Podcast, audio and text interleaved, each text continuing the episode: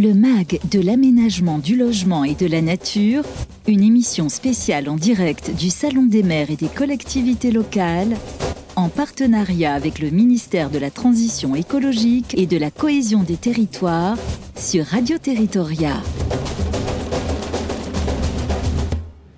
Bonjour, bienvenue à tous, bienvenue euh, dans ce nouveau numéro euh, du MAC de l'aménagement euh, du logement et de la nature. Nous sommes en direct du Salon des maires et des collectivités locales à la porte de Versailles ici à Paris avec beaucoup d'affluence depuis ce matin. Une émission en direct et interactive puisque tout au long de l'émission, n'hésitez pas à réagir sur le chat, à nous envoyer toutes vos questions. On va parler de sobriété énergétique. Le sujet de la transition énergétique est aujourd'hui plus que jamais une priorité alors qu'on sait la guerre en Ukraine et les travaux sur le parc nucléaire sont source de tensions sur l'approvisionnement en énergie et que l'urgence de lutter contre le changement climatique nous a été rappelée euh, cet été particulièrement chaud, particulièrement sec. La 27e conférence euh, des parties à la Convention 4 des Nations Unies sur les changements climatiques vient de s'achever et on rappelle qu'il y a des engagements pris par la France de sortir de sa dépendance aux énergies fossiles et de réduire de 40% sa consommation d'énergie. Voici le défi qu'on se propose d'ici à 2050. Cela suppose bien évidemment de transformer nos habitudes, nos comportements. C'est le sens du plan sobriété énergétique annoncé par la Première ministre Elisabeth Borne et la ministre de la Transition énergétique Agnès Pannier-Runacher dès le mois de juin et présenté officiellement le 6 octobre dernier. Avec nos invités, justement, on va se pencher euh, sur la mobilisation des collectivités et les mesures euh, de ce plan qui les concerne. Je vous présente tout de suite nos experts. On est en compagnie de Séverine Truxet. Bonjour Séverine. Bonjour. Vous êtes chef de projet euh, expert efficacité énergétique au sein, attention, de la Task Force Résilience du système énergétique de à la Direction générale de l'énergie et du climat. À vos côtés, Dorine Laville. Bonjour Dorine. Bonjour. Vous êtes chef de bureau des paysages et de la publicité à la Direction générale de l'aménagement, du logement et de la nature. Bienvenue à vous. Autre expert autour de la table, Quentin Dello. Bonjour Quentin. Bonjour. Vous êtes chef du bureau de la qualité technique et de la réglementation technique de la construction également à la DGALN. Et enfin, Michel Philippe. Bonjour Michel. Bonjour Fabrice. Euh, qu'on ne présente plus, mais si, vous êtes responsable de la mission mobilisation des territoires à la DGLN et vous relayerez les, questions qu'on attend nombreuses. Hein. Euh, n'hésitez pas encore une fois sur le, sur le chat de l'émission euh, en fin d'émission. Pour commencer, je me tourne vers vous, Séverine. Euh, est-ce que vous pouvez nous présenter les grands principes du plan sobriété qu'on vient d'évoquer alors oui, le, plan de sobriété s'inscrit dans un contexte énergétique euh, compliqué que vous avez rappelé en, en, introduction, c'est vrai que la, guerre en Ukraine euh, et ses impacts sur nos approvisionnements de gaz et les travaux sur le parc nucléaire euh, nous font sentir une, nécessité euh, bah, de, mettre en place des, actions pour que nous puissions passer l'hiver de manière la plus sereine possible. pour cela, le plan de sobriété et au-delà de ce plan-là, nous avons mis en place et recherché des approvisionnements alternatifs, mais il apparaît nécessaire que nous puissions agir également sur la demande énergétique énergétique euh, de sorte que nous puissions euh, nous mettre dans la meilleure configuration possible pour passer à la fois cet hiver, mhm. euh, mais également l'hiver prochain. Donc c'est pour cela qu'il a été demandé au travers du plan de sobriété une, mobilisation de l'ensemble des acteurs pour réduire de 10% notre consommation énergétique d'ici 2024. parce que c'est vrai que cette sobriété, c'est vraiment s'interroger sur euh, la pertinence euh, de consommer ou pas de l'énergie qui fait vraiment une différence par rapport à l'efficacité énergétique euh, qui est juste une amélioration de cette consommation. Typiquement, est-ce que j'ai vraiment besoin euh, d'allumer euh, un parking s'il n'y a personne? Est-ce que j'ai vraiment besoin d'allumer une pièce quand il n'y a personne? Et donc c'est vraiment cette mobilisation générale de l'ensemble des acteurs qui est vraiment nécessaire et les collectivités territoriales sont vraiment un levier important. Elles ont un gisement très important à la fois de bâtiments, tout le, le, parc de luminaires qui représente une très forte consommation énergétique. Et donc, euh, il faut aussi que les collectivités, au même titre que l'État et au même titre que nous tous en tant que citoyens, euh, soient acteurs de ce changement-là. Notre objectif commun, et je dirais collectif, c'est de pouvoir, au travers de cette mobilisation, réaliser des, économies qui nous permettront d'éviter euh, des coupures qui seront subies par euh, l'ensemble euh, de nos concitoyens. D'autant plus dans un cadre où RTE et Emmanuel Vargon, en tant que présidente de la commission de régulation de l'énergie, ont rappelé en fin de semaine dernière des tensions à venir sur le système énergétique au mois de janvier. Donc vraiment, cette sobriété, c'est vraiment notre enjeu collectif pour passer l'hiver euh, cet hiver-là et l'hiver d'après, mm. et euh, par le biais à la fois d'éco-gestes, hein, euh, des, gestes anti-gaspillage, mais également des mesures plus de fond pour lesquelles un certain nombre d'accompagnements existent. Mm. J'ai une question d'actualité. On sait qu'on a eu pas mal de, euh, voilà, d'injonction de la part du gouvernement. On a moqué le col roulé de, Bruno Le Maire, euh, des choses comme ça. Mais quand vous parlez justement éteindre la lumière euh, ou à l'échelle des collectivités, beaucoup d'économies, est-ce que c'est déjà en cours? Est-ce que, les maires des collectivités sont déjà emparés du sujet? Oui, alors les collectivités euh, territoriales se sont déjà, euh, euh, pour un, grand nombre d'entre elles, emparées du sujet, mais pour autant, il convient de les accompagner parce qu'au-delà des éco-gestes, il peut y avoir des mesures plus structurelles notamment par le biais euh, de, travaux de rénovation énergétique ou de refonte des parcs de luminaires qui peuvent être mis en place et pour lesquels euh, l'État les accompagne, soit par des dispositifs directs dont on reparlera tout à mhm. l'heure, soit par le biais de programmes de C2E, parce qu'au-delà de, de, de, la sensibilité des, maires pour ces sujets, ils ont également besoin d'aide pour structurer leur démarche et faire là aussi une démarche efficace euh, y compris pour leurs finances. Euh, mais, surtout, euh, là, vraiment, cet hiver, pour, qu'on arrive collectivement, et vraiment, c'est un sujet sur lequel il faut vraiment jouer collectif pour arriver à passer l'hiver, mais des dispositifs existent pour, les accompagner dans, ces travaux. Ouais, et effectivement, la, Elisabeth Morne nous a redit que c'était vraiment une nouvelle façon de, penser, de, reprogrammer un petit peu notre logiciel. Tout à fait, puisqu'on passe d'un monde dans lequel il y a abondance d'énergie à un monde dans lequel on est sur vraiment une tension. Et donc il faut vraiment réinterroger euh, les usages. C'est vrai que quand l'énergie est euh, abondante et, peu chère, on peut, euh, enfin, et c'est des habitudes qu'on avait prises à la fois mm. sur les températures des locaux, les lumières, etc. Et quand vous avez une pénurie d'énergie, à ce moment-là, alors une pénurie, le, terme est un peu fort, mais en tout cas une risque de, un risque de tension, euh, forcément ça vous réinterroge sur euh, est-ce que euh, c'est pertinent d'utiliser de l'énergie pour des usages dont certaines, dans certains cas personne ne bénéficie. Merci Cyril Truxès pour cette introduction. On va détailler maintenant plus précisément les dispositions qui concernent les collectivités. Euh, je me tourne vers vous. Est-ce que vous pouvez nous présenter le décret, il est récent, du 5 octobre 2022, qui porte sur les règles d'extinction des publicités lumineuses, par exemple Oui, alors euh, ce qu'il faut savoir tout d'abord, c'est que ce décret relatif à l'extinction des publicités lumineuses s'inscrit bien hein, dans le cadre de... Euh, du plan de sobriété énergétique qui a été, euh, qui a été évoqué à l'instant, mais aussi euh, dans une volonté d'aller plus loin sur le sujet de la lutte contre la pollution lumineuse des publicités dans un objectif de protection du cadre de vie. Et ça, c'est important de le rappeler. Donc l'objectif de ce décret, c'est d'harmoniser les règles applicables mhm. euh, en matière d'extinction nocturne des publicités lumineuses que la commune soit ou non couverte par un règlement local de publicité et quelle que soit sa taille.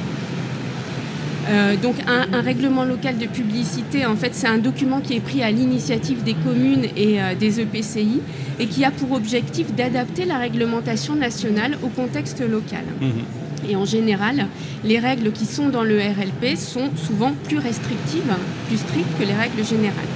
Alors jusqu'au 7 octobre dernier, les obligations d'extinction des publicités lumineuses différaient selon les territoires.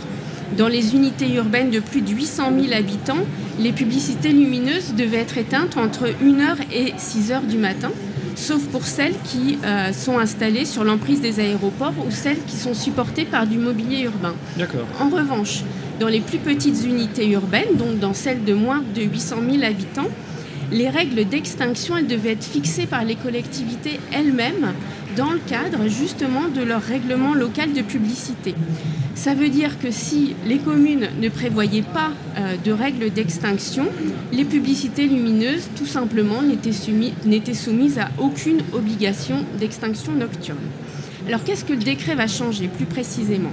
Donc désormais, euh, les publicités lumineuses, elles doivent être éteintes sur tout le territoire entre 1h et 6h du matin. Hmm. Alors, quels sont les types de dispositifs concernés euh, alors l'obligation d'extinction nocturne, elle s'applique à tous les types de publicités lumineuses.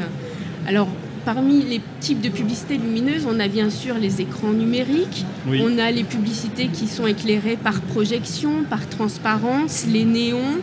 C'est-à-dire aussi bien les 4 par 3 qu'on voit en, bordure d'agglomération qu'à l'intérieur, les, les panneaux qu'on a alors pas à l'intérieur, et ça j'y reviendrai peut-être tout à l'heure, mais en fait c'est toutes les publicités qui sont éclairées. Que ce soit numérique, que ce soit de l'éclairage au néon. On éteint tout. On éteint. Il y a des exemptions. Hein. Euh, alors, pour les, enseignes lumineuses, là, euh, le décret ne change rien puisque les enseignes lumineuses étaient déjà soumises à des règles d'extinction. Alors, comme je le disais à l'instant, le décret prévoit des exemptions, euh, des dérogations. alors, quels sont les dispositifs qui dérogent? Ce sont les dispositifs qui sont installés sur l'emprise des aéroports. Oui et aussi les publicités qui sont supportées euh, par le mobilier urbain qui est affecté au service ah, de transport, sous réserve, sous réserve que ce soit durant euh, les heures de fonctionnement euh, de ces transports. Alors, de quoi s'agit-il? Il va s'agir en fait des abris qui sont destinés au public lorsqu'ils sont affectés aux au services de transport, tels que les lignes de bus, de train, de tramway, etc. Et aussi du mobilier qui va être destiné à recevoir des informations non publicitaires lorsqu'il comporte euh, à titre principal une information euh, destinée aux voyageurs. Alors ça signifie quoi? Ça signifie que les publicités lumineuses qui sont installées sur tous les autres types de mobilier urbain, mhm. par exemple les kiosques à journaux, euh, les colonnes porte-affiches, les colonnes Maurice, les sucettes aussi, euh, et qui ne comporte pas d'informations euh, non publicitaires destinées aux voyageurs, toutes ces publicités qui sont euh, supportées sur ces mobiliers urbains doivent donc être éteintes, ce qui n'était pas le cas avant. Alors, donc, en termes d'entrée en vigueur, le, décret est entré en vigueur donc le, 7 octobre dernier, donc le lendemain de sa publication au journal officiel, sauf pour les dispositions relatives au mobilier urbain qui, elles, entrent en vigueur à partir du 1er juin 2023. Pourquoi cette entrée en vigueur différée Parce qu'on a choisi de laisser le temps aux professionnels de mettre en conformité leur parc. Donc euh, ce décret apporte aussi euh, une disposition supplémentaire, c'est-à-dire qu'il renforce en fait les contrôles et les, sanctions. Euh, donc il renforce les sanctions applicables en cas de non-respect de l'obligation d'extinction et ces infractions sont désormais punies euh, d'une amende prévue pour les contraventions de 5e classe, alors qu'auparavant, on prévoyait une amende de 4e classe. Et il y aura une police de la, de la lumière euh, bah, elle, existe, elle existe déjà, cette police, hein, puisque euh, on s'appuie déjà sur, sur les, les, agents qui sont commissionnés hein, pour, euh, pour effectuer ces contrôles, mm. mais aussi sur toute une, euh, toute une série d'autres agents qui peuvent effectuer eux-mêmes aussi ces, euh, ces, contrôles. Et on a aussi des collectivités hein, qui sont désormais compétentes pour exercer la, la, police de la publicité, sont celles qui ont pris un RLP, qui exercent aussi d'ores et déjà ces contrôles. D'accord. Euh, je me tourne vers vous, euh, David Lazarus, vous êtes maire de, Chambly. Euh, on vient de parler publicité lumineuse avec ces, nouveaux décrets qui viennent de passer. Est-ce que ça vous concerne? Est-ce qu'il y a des choses qui ont déjà été faites à Chambly? Alors, au-delà de Chambly, je voudrais quand même d'abord dire, et avec tout le respect que j'ai pour l'État qui sait faire des décrets, des contre-décrets et compagnie, quand on commence à expliquer que pour les collectivités de moins de 800 000 euros, habitants, on s'appuie sur euh, la réglementation locale de publicité. Je voudrais bien savoir combien de villes de moins de 15 000 habitants, de moins de 10 000, en ont un. Nous n'en avons pas pour la plupart. Donc déjà, nous sommes en difficulté. Pourquoi? Parce que les moyens financiers pour l'élaborer sont tels que souvent c'est mis de côté. Et donc, c'est une première difficulté. Je suis ravi que là, on puisse dépasser ce cadre-là, mais il me semble que de toute façon, par défaut, c'est celui euh, départemental ou national qui s'applique. Mais la deuxième chose, c'est qu'on n'arrive déjà pas, nous, à faire appliquer sur des choses basiques. Et là, on nous demanderait, à nous, les collectivités les plus petites, euh, d'aller contrôler à partir de 1h du matin puisque c'est à partir d'une heure du matin. Entre 1h et 6h. Oui. Vous alors, pas beaucoup dormir, monsieur le maire. Oui, mais vous, voyez, bien la limite. Moi, j'ai une entrée de ville bah euh, euh, commerciale et avec beaucoup d'enseignes. Je veux bien euh, passer en plus des 60 heures par semaine, je ne peux pas consacrer 30 heures de nuit là-dedans. Mais au-delà de ça, et en plaisantant, c'est que très peu de communes de moins de 15 000 habitants ont une police H24. Donc mhm. c'est pas nous qui allons le faire. Et quand à l'inverse, on voit à quel point sont dépourvus dans les zones, puisque moi je suis dans le monde rural, urbain, euh, Chambly, quoi, 10 000 habitants C'est 10 000 habitants, mais on est dans un département rural. Euh, je suis dans une communauté de communes de 60 000 habitants, mais je suis la seule ville qui dépasse 3 euh, 500 habitants. Et en fait, on est 47 communes, il y en a une à plus de 10 000, trois qui sont autour de 3 000 à 3 000, 3 500 habitants, et tout le restant, ce sont des petits villages. Et nos gendarmes euh, ont déjà du mal à répondre à nos appels. Voilà. Donc c'est là où, à un moment donné, je crois qu'on ne doit pas aller par le répressif, mais on doit aller plutôt par le pédagogique. Mm. Mais je suis ravi qu'il y ait du répressif. Mais si je peux me permettre, aujourd'hui, alors qu'on est au mois de novembre, aller boire un café dans une terrasse parisienne. Paris qui a plus de policiers, plus de moyens que nos villes. Combien de terrasses ne sont pas chauffées aujourd'hui? Pratiquement toutes les terrasses continuent à être chauffées alors que depuis un an c'est illégal, c'est interdit. Et pourquoi? Parce qu'elles préfèrent payer l'amende, ah parce que les amendes en France sont toujours ridicules. Et il vaut mieux payer 64 euros d'amende plutôt que de perdre un chiffre d'affaires de 1000 euros. Donc je ne sais pas comment nous, nous allons pouvoir le faire. Cependant, j'avais déjà sollicité les enseignes mais de façon non coercitive, hmm. et euh, le résultat était faible. Non, vaste débat. En tout cas, euh, plusieurs de mes amis fumeurs ont noté quand même qu'il faisait plus froid en terrasse. Hein. Donc, il y a preuve qu'il y a quand même euh, certains cafetiers qui non, Heureusement, mais il y, a quelques cafés intelligents qui, savent que la planète est plus en danger que leur chiffre d'affaires. Mais je peux aussi comprendre les, les cafetiers.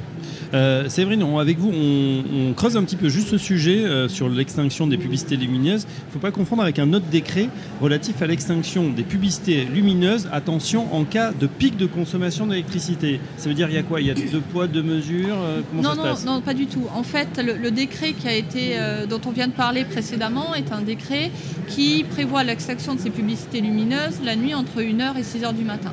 ce décret-là dont, dont, vous parlez, c'est un décret qui euh, agit au-delà de, ces, euh, de cette plage horaire, mais qui est vraiment destinée à être actionnée euh, quand on est en forte tension euh, sur le système énergétique. C'est-à-dire que le, jour où on est, autrement dit, c'est les jours éco-watt rouge, ces jours où on consomme beaucoup plus d'énergie que ce qu'on est capable de produire, et eh bien ce jour-là, même si c'est en pleine journée, il faut éteindre parce que toute énergie que l'on pourra économiser nous permettra collectivement d'éviter des mesures nettement plus contraignantes pour l'ensemble de la population que peuvent être le délestage euh, ou le rationnement avec des impacts et notamment pour les entreprises, pour les systèmes euh, euh, qui sont les écoles, etc., qui sont beaucoup plus contraignantes. Donc c'est un décret qui n'a vocation à s'appliquer uniquement sur, sur cette plage horaire. Et, et, justement, pour rebondir sur ce que disait Monsieur le maire, euh, ce décret, il s'applique également, alors il s'applique à tous euh, à partir du moment où la publicité est visible depuis la voie publique, se posent les questions euh, des centres commerciaux. Hein, pour, alors, mhm. eux, mais pas exclusivement eux. Il y a d'autres, d'autres, d'autres cœurs de métier qui peuvent utiliser euh, des dispositifs à l'intérieur des entreprises quand il y a de, l'affichage, etc. Euh, et, à ce niveau-là, donc c'est vrai que le décret ne prend pas en compte ce type d'acteurs pour des questions logistiques. Mais euh, tous autant que nous sommes, nos concitoyens ne comprendraient pas pourquoi, alors que eux font des efforts supplémentaires, les centres commerciaux comme d'autres ne font pas d'efforts. Et là aussi, je, rejoins, on peut faire du répressif, mais si tout le monde fait des efforts, le fait que certains en fassent moins, je suis convaincue que ça sera une position faiblement défendable, d'autant plus que les fédérations professionnelles du secteur euh, du commerce euh, se sont impliquées dans le plan de sobriété. Donc je, pense aussi qu'on va y arriver, mais par le biais, euh, par un autre biais. Mais, mais c'est vraiment, en cas de difficulté, il faudra qu'on soit tous capables de faire des actions en plus, Bah, bien sûr. dont éteindre les publicités lumineuses. Ah, Ça paraît aussi du, du bon sens. On préfère quand même que les enfants à l'école soient chauffés plutôt qu'on ait ces affichages, bien évidemment. Euh, alors, on continue dans cet épisode euh, euh, consacré à la sobriété énergétique. Euh, Quentin, avec vous, on a parlé de l'éclairage, mais il y a aussi des mesures qui ont déjà été mises en place concernant le chauffage et la climatisation. Expliquez-nous. Oui, tout à fait. Il y, a, deux décrets qui sont parus récemment, un dont Monsieur le maire aussi euh, a parlé avec cette histoire de terrasse chauffée. Donc on, a un décret qui euh, oblige euh, à fermer les portes lorsque un bâtiment tertiaire est chauffé, et un décret qui interdit le chauffage sur le domaine public. Donc ces deux mesures, deux décrets, là encore, qui sont des mesures de bon sens, issues de la Convention citoyenne pour le climat. Le but, c'est d'éviter de gaspiller l'énergie. Et là, en l'occurrence, on a quand même des situations où on chauffe l'air extérieur, on gaspille vraiment de l'énergie, et donc on veut euh, au maximum éviter ce type de, de situation. Euh, à chaque fois, ces mesures ont un volet euh, interdiction, Ouais. hein, donc euh, c'est le décret classique, un volet répressif, contrôle, sanction. Bah Alors justement, Monsieur le maire parlait de David Lazarus d'une amende de 60, de quelques dizaines d'euros. Vous dites que ça peut monter quand même beaucoup plus. Alors oui, ça monte un petit peu plus. Euh, après, il faut voir à quel point c'est vraiment dissuasif sur le terrain et s'il y a encore des, des terrasses qui sont ouvertes euh, à Paris, euh, il faut effectivement se poser la question. Et donc, bon, il, y a, le- il y a le volet répressif qui peut servir, mais il y a aussi toute la pédagogie, le fait de répéter des messages. Donc le fait qu'on les répète aujourd'hui, je pense que c'est aussi très utile. Euh, donc sur le, le décret des terrasses chauffées, hein, c'est un décret qui est entré en vigueur au 31 mars 2022 Mhm. euh, qui interdit l'utilisation des systèmes de chauffage ou de climatisation, hein, les deux, sur le domaine public, euh, sauf si on est dans des lieux couverts, étanches et fermés, ou si on est dans des installations qui sont mobiles, couvertes et fermées, et qui accueillent certaines activités euh, cultuelles, culturelles, euh, festives, euh, pour certaines. Et donc l'amende, hein, vous en parliez, elle peut aller jusqu'à 1500 euros, c'est une contravention de Ouais. cinquième classe, et elle peut être alourdie en cas de récidive. Monsieur le maire lève les yeux au ciel, non Non, c'est pas ça. Non, non, non, c'est pas ça. C'est parce que. C'est pas assez. je- non, mais au-delà de c'est pas assez, c'est que la réalité, c'est que peut aller jusqu'à n'est pas l'amende. C'est-à-dire que vous commencez par faire une amende. Alors j'ai dit 64, soix- je crois que c'est 68. L'amende forfaitaire de base est 68, qui peut être majorée lorsqu'on fait ceci, qui peut aller si un juge décide de. Et en fait, la, la collectivité dépense une énergie, de l'argent, euh, du matériel pour une amende qui peut aller jusqu'à 1500. Bah, Ça vaut pas le coup finalement. C'est pas ça, c'est que euh, je vais vous dire, euh, c'est bien d'avoir des textes et j'espère qu'on, euh, que, que au-delà des textes sur lesquels on va pouvoir s'appuyer, on va s'appuyer sur l'intelligence collective. Oui. Et si c'est pas sur l'intelligence, ça va être sur le portefeuille, parce que quand euh, les mêmes caf- euh, cafés, et si vous doutez de moi, allez ce soir euh, dans euh, les quartiers euh, rive gauche et aussi rive droite, mais rive gauche, vous allez voir que c'est bien chauffé. Si, euh, vous verrez que lorsque ça leur coûtera plus cher en chauffage que ça leur rapporte, ils vont arrêter. Bien sûr. Et lorsqu'ils vont devoir faire le vrai calcul que nous, on fait les maires, pourquoi croyez-vous que d'un seul coup, j'arrive à convaincre plus facilement mon équipe municipale qu'il faut euh, euh, investir de l'argent pour passer tout en LED? Avant, c'était pas grave. Ouais. Oui, oh, c'est encore une lubie du maire. Aujourd'hui, je leur dis, c'est pas une lubie du maire, c'est aussi parce que ça va vous peser. Et donc, au-delà de la bonne conscientisation de- des enjeux bioclimatiques, bah, euh, l'argument du portefeuille reste le meilleur. Bien sûr, mais il y a aussi le fait que tout le monde n'est pas logé à la même enseigne. Effectivement, il suffit de sortir du périphérique. D'ailleurs, il y a des gens qui ont plusieurs établissements. Et là, euh, les terrasses euh, n'ont pas forcément, ne sont pas logées à la même enseigne. Bon, ça aussi, c'est une petite, une petite astuce. En tout cas, Quentin, est-ce qu'il y a d'autres textes qui sont prévus pour réduire justement les consommations énergétiques, not- notamment des bâtiments? Euh, tout à fait. Donc là, on a parlé des deux mesures qui sont déjà sorties et il y en a, trois qui sont en, cours de concertation et de consultation. Donc on a euh, trois gestes hein, qui ont été ciblés par le gouvernement comme étant les, euh, plus performants en termes d'économie d'énergie. On a les systèmes d'automatisation et de contrôle des, des bâtiments. Donc, ce sont des systèmes qui vont viser à mesurer, surveiller la consommation du bâtiment, l'activité à l'intérieur pour automatiser et contrôler les systèmes de chauffage, de climatisation, de ventilation pour euh, Mhm. améliorer au mieux la performance énergétique du bâtiment. Euh, Là-dessus, on va étendre l'obligation qui se situait autour de 290 kW. Donc, il suffisait jusqu'à présent euh, d'avoir des systèmes de chauffage, de ventilation et de climatisation combinés dont la puissance dépassait 290 kW pour être assujetti. Désormais, ce seuil va passer à 70 kW. D'accord. C'est une obligation qui sera aussi applicable un peu plus largement économiquement. Les, taux de retour sur investissement vont être étendus. On était précédemment sur un taux de retour sur investissement à 6 ans, il sera désormais à 10 ans a priori.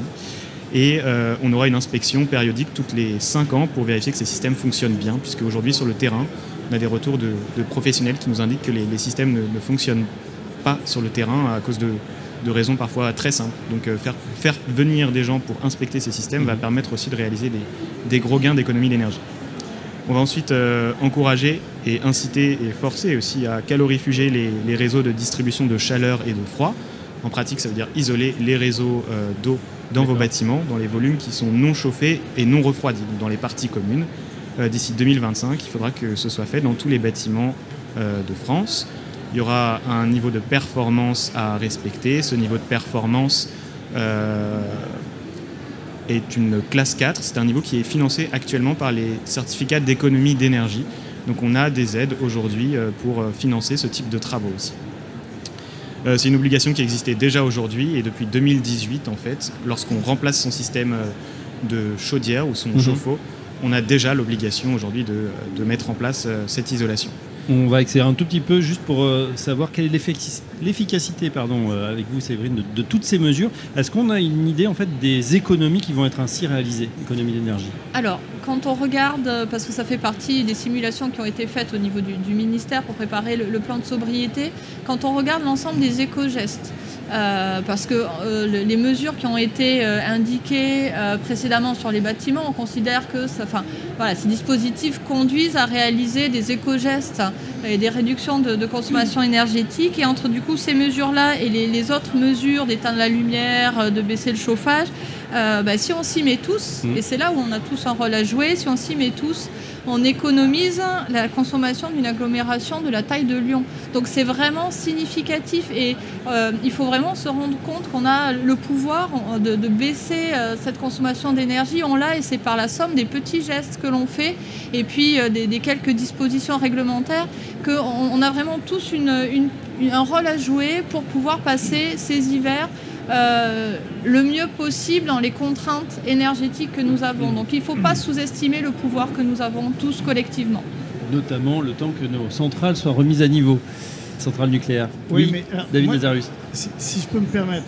D'abord, euh, je suis très engagé sur ce combat-là parce que c'est un combat qu'à titre personnel, j'essaye de porter depuis longtemps et que euh, dès cet été, au, nom de l'Association des maires de France pour la partie plutôt sportive, euh, j'ai été amené à, porter avec, euh, avec euh, nos services. Il y a quelque chose qu'il faut qu'on comprenne bien. Il y a l'urgence de très court terme qui est passer à un pic, mm. dont moi je pense qu'il était moins sur cet hiver-là, même si hein, que l'hiver 2023, parce que l'hiver 2023, nous n'aurons pas les mêmes stocks de gaz, nous n'aurons même pas les mêmes conditions, et donc il faut être capable de passer un pic, euh, euh, et je suis sûr que d'ici là, les centrales seront au niveau, mais on va avoir un véritable pic, non seulement en France, mais parce que notre système est interconnecté en Europe. Je suis moins inquiet pour la France que sur d'autres parties de l'Europe où ça va être difficile. Donc on a vraiment un pic collectif à passer. Ça, ce sont les mesures. Mais ça, ce sont des mesures, j'éteins, j'allume, je fais...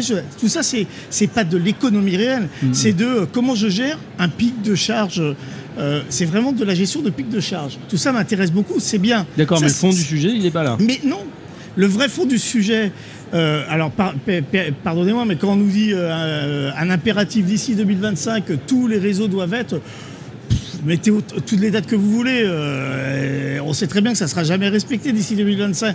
On avait jusqu'à 2000, euh, je ne sais pas combien, pour rendre accessibles tous les trottoirs, les équipements publics.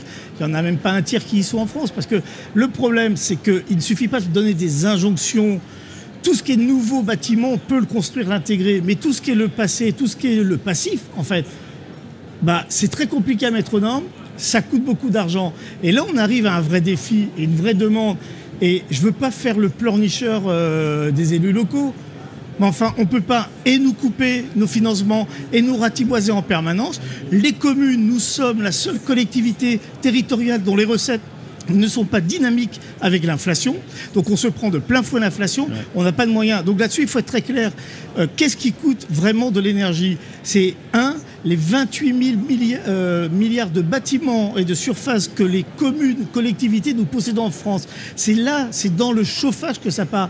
Mais c'est pas, euh, c'est, il faut un, plan extraordinaire de réhabilitation et de, d'économie d'énergie là-dedans. C'est là où c'est souvent moins bien isolé que la plupart des logements. Vous dites finalement des passoires thermiques sur les bâtiments tertiaires. Oui, et dans le sport, nous avons aussi des passoires thermiques. Et là, on a un autre impact qui va être beaucoup plus grave, parce qu'on a des passoires thermiques, notamment dans les piscines. Et qu'est-ce que sont en train de faire mhm. plein de maires Parce qu'ils sont euh, en incapacité de faire face. Et s'il n'y a pas un vrai euh, abondement, et ils sont en train de les fermer. Et je suis désolé de le rappeler, on meurt de ne pas savoir nager. Moi, euh, mes enfants qui aujourd'hui, les deux derniers, ont 5 et 6 ans, n'ont pas appris à nager parce qu'ils ils se sont tapés le Covid. Mm. Et maintenant, après le Covid, ils n'ont pas de piscine. Parce que l'eau est trop froide. Elle coûte trop bah, cher. C'est-à-dire qu'ils sont en train de les fermer, les piscines. ils sont en train de les fermer. Donc, on a une génération sacrifiée sur le sport et dans plein de domaines, et on est là-dessus. Donc, on a une seule urgence. Et là-dessus, j'implore le gouvernement de, euh, qui fait des choses, qui met 2 milliards sur un fonds vert. Un, isoler, mettez des fonds spécifiques au sport, parce que le sport, euh, quand on pourra éteindre et faire du relamping dans tous nos bâtiments, ça va faire des économies immédiates, tout de suite, très fortes et, très palpables et concrètes. Mais deuxièmement, c'est pas 2 milliards qu'il faut, mm. c'est un emprunt collectif. Le voit un emprunt national. Je suis sûr que les Français, dont leurs bas de laine actuellement sont pleins depuis le Covid, je suis sûr que les Français, si on leur donne un vrai emprunt national dans une cause commune, seront capables de le faire. Et que cet argent-là soit prêté aux, communes, soit abondé dans des fonds, et vous verrez, j'en mm. suis certain, que là, on répondra mieux aux enjeux de demain. Allez, l'envoi, en tout cas l'appel à Bercy est lancé. Le grand emprunt national, pourquoi pas pour le sport En tout cas, c'est une bonne idée. En plus, les taux remontent, ça pourrait même plus que rémunérer. Surtout, surtout, sur tous les bâtiments qu'on doit rénover. Euh, le temps file, chers amis. On va passer aux, questions. C'est vrai que vous vouliez réagir juste avant parce qu'il y a quand même des engagements quand est prêt et des, choses qui sont faites, hein, notamment des dispositifs qui sont fléchés. Alors oui, Monsieur le Maire a, parlé du fonds vert, mais déjà en, amont, il y a un programme acté qui a été, euh, qui est déjà connu des collectivités, mais dont une une nouvelle session va être lancée euh, officiellement le 9 décembre, sur lequel on a doublé le budget par rapport aux sessions euh, précédentes. C'est un programme C2E euh, de 220 millions d'euros qui sert, donc qui est exclusivement à destination des collectivités et dont l'objectif est de les aider à préparer leurs travaux et leurs projets de réduction de consommation d'énergie. Ce programme-là, des 220 millions, il a des sous-programmes justement pour faire des focus spécifiques. Et vous parliez euh, du cas des piscines. Il y a un sous-programme qui est dédié aux piscines, là aussi pour aider les collectivités, puisque déjà, il faut, euh, elles ont un certain nombre de bâtiments, il faut les aider à prioriser les chantiers. Mmh. une fois que les chantiers sont priorisés, eh ben, il faut travailler les projets, il faut bâtir des plans de financement, etc.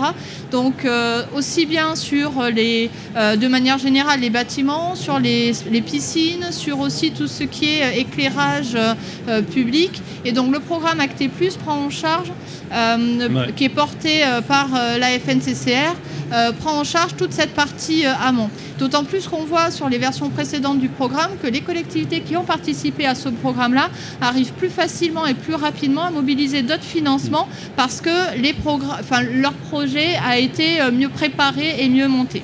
Et puis il y avait, euh, alors du coup, juste pour acter plus, euh, j'en profite, euh, je me permets de signaler que demain après-midi, à 14h30, nous présenterons avec la FNCCR le détail de ce programme-là, justement pour les collectivités, pour qu'elles puissent se saisir et commencer à réfléchir dès à présent sur sur, euh, sur ce programme qui a fait, euh, donc c'est la troisième version, et qui a eu beaucoup de succès auprès des collectivités, ce qui montre bien qu'en effet, elles ont besoin d'accompagnement et que euh, nous sommes prêts à les accompagner. il y a également donc, le fonds vert qui était annoncé à 1,5 milliard et qui maintenant est à 2 milliards. qui comprend un ensemble d'actions dont deux font partie, concernent plus particulièrement euh, la, sobriété, une première action pour euh, la rénovation des bâtiments, une deuxième action euh, sur l'efficacité de l'éclairage public, puisque ça représente une trentaine de pourcents de la consommation des, communes et des collectivités, donc c'est très très important. Alors là-dessus, je, sais que vous avez une émission dédiée sur le sujet du fond vert. Tout donc je ne rentrerai pas trop. jeudi. jeudi. jeudi. à 11h. Voilà, mais ce qui est important avec ces dispositifs, c'est que et, c'est que le fonds vert pourra prendre en, charge euh, la réalisation, euh, le déroulement des travaux. Et ce qui est le plus important pour les collectivités, c'est qu'elles peuvent cumuler la partie acté plus pour toute la partie amont, préparation du projet, et puis ensuite euh, venir présenter leur projet au fonds vert pour obtenir des financements pour les aider à la réalisation des travaux. Et donc d'avoir deux dispositifs comme ça en synergie, de sorte de les accompagner au mieux euh, dans, tout cet enjeu-là d'adaptation des, usages et d'adaptation euh, aux nouvelles contraintes et aux challenges euh, climatiques à venir. D'accord, on va terminer rapidement avec peut-être une ou deux questions, Michel, des, auditeurs. Qu'est-ce que vous avez dans le... Qu'est-ce qui est tombé? une question sur, pour la réduction de consommation d'énergie des bâtiments, sur les systèmes de régulation de la température, c'est pour Quentin? Oui, euh, c'est vrai que c'était une des, une des, trois mesures hein, qui, qui, est en cours de discussion aujourd'hui. Hein, euh, et, et, donc on a, on a aussi un d'ici 2025 une autre obligation, hein, et c'est euh, l'obligation d'avoir des, systèmes de régulation de la température, ce qu'on appelle aussi des thermostats. et donc voilà, c'est aussi une obligation qui existe depuis 2018 et qui est obligatoire lorsqu'on remplace un système de chauffage et de refroidissement. Au-delà de l'injonction, peut-être ce, que je trouve, ce que je trouve aussi intéressant de, dire sur ces, sur ces trois mesures bâtiments, c'est qu'elles ont euh, été identifiées hein, collectivement avec un, réseau d'acteurs euh, qui, travaillent sur la performance énergétique des bâtiments comme les, trois actions les plus pertinentes à mener à court terme hein, d'un point de vue économique et d'un point de vue efficacité énergétique.